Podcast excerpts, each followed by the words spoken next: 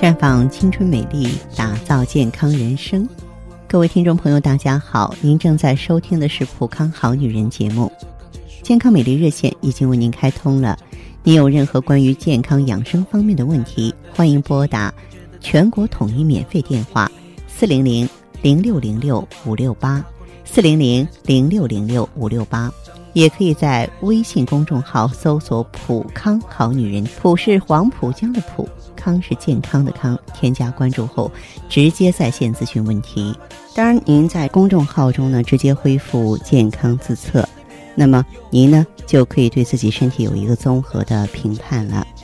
我们在看到结果之后啊，会针对顾客的情况做一个系统的分析，然后给您指导意见。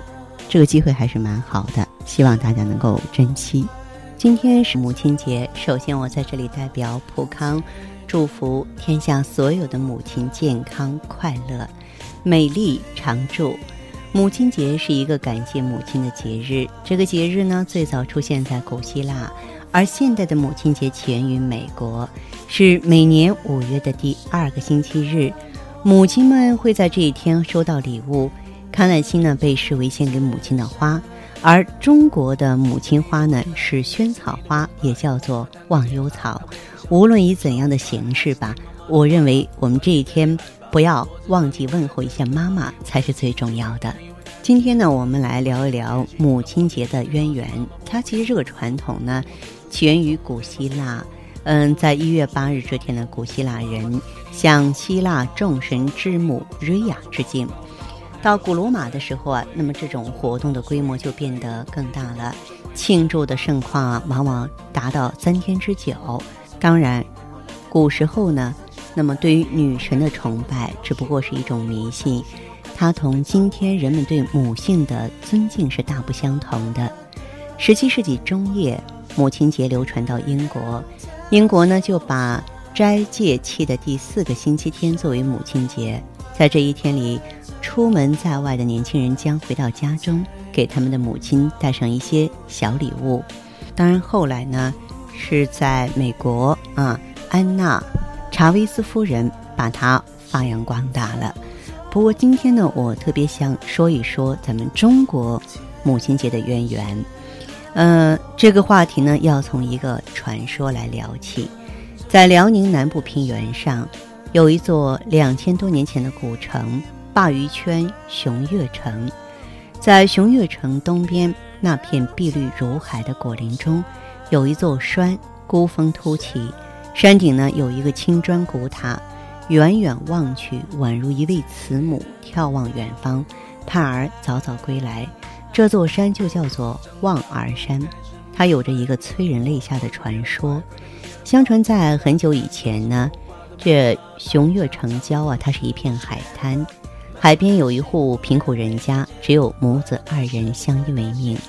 母亲十分疼爱儿子，一心盼望儿子勤奋读书，将来学业有成。为了供儿子读书，她白天下地耕种，晚上纺纱织布，辛苦劳作。儿子呢也很听母亲的话，决心苦学成才。这母子俩呀，苦熬了十几年。这年的话，朝廷举行大考，选拔人才。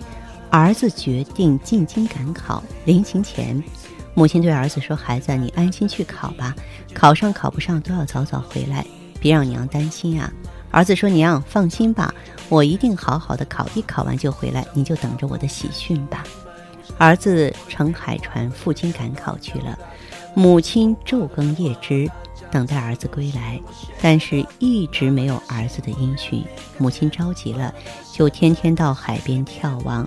一年、两年、三年，南飞的大雁秋天去了，春天又回来了。母亲的头发都花白了，却不见儿子的身影。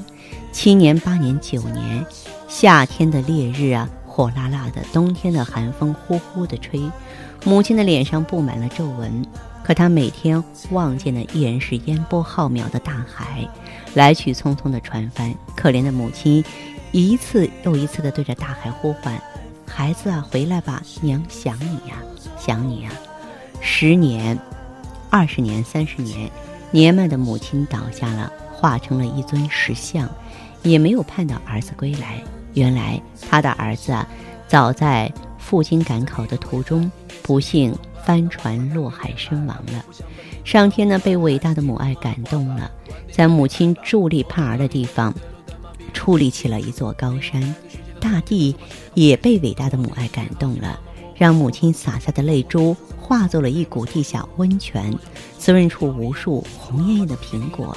乡亲们被伟大的母爱感动了，把那拔地而起的独秀峰叫做望儿山，在山顶建起了慈母塔，在山下修了慈母馆，好让后代子孙缅怀母亲平凡伟大的恩情。所以到现在呢，当地还保留着敬母爱母的古风，啊，每年五月母亲节这天的话呢，都要开展各种敬母爱母的活动。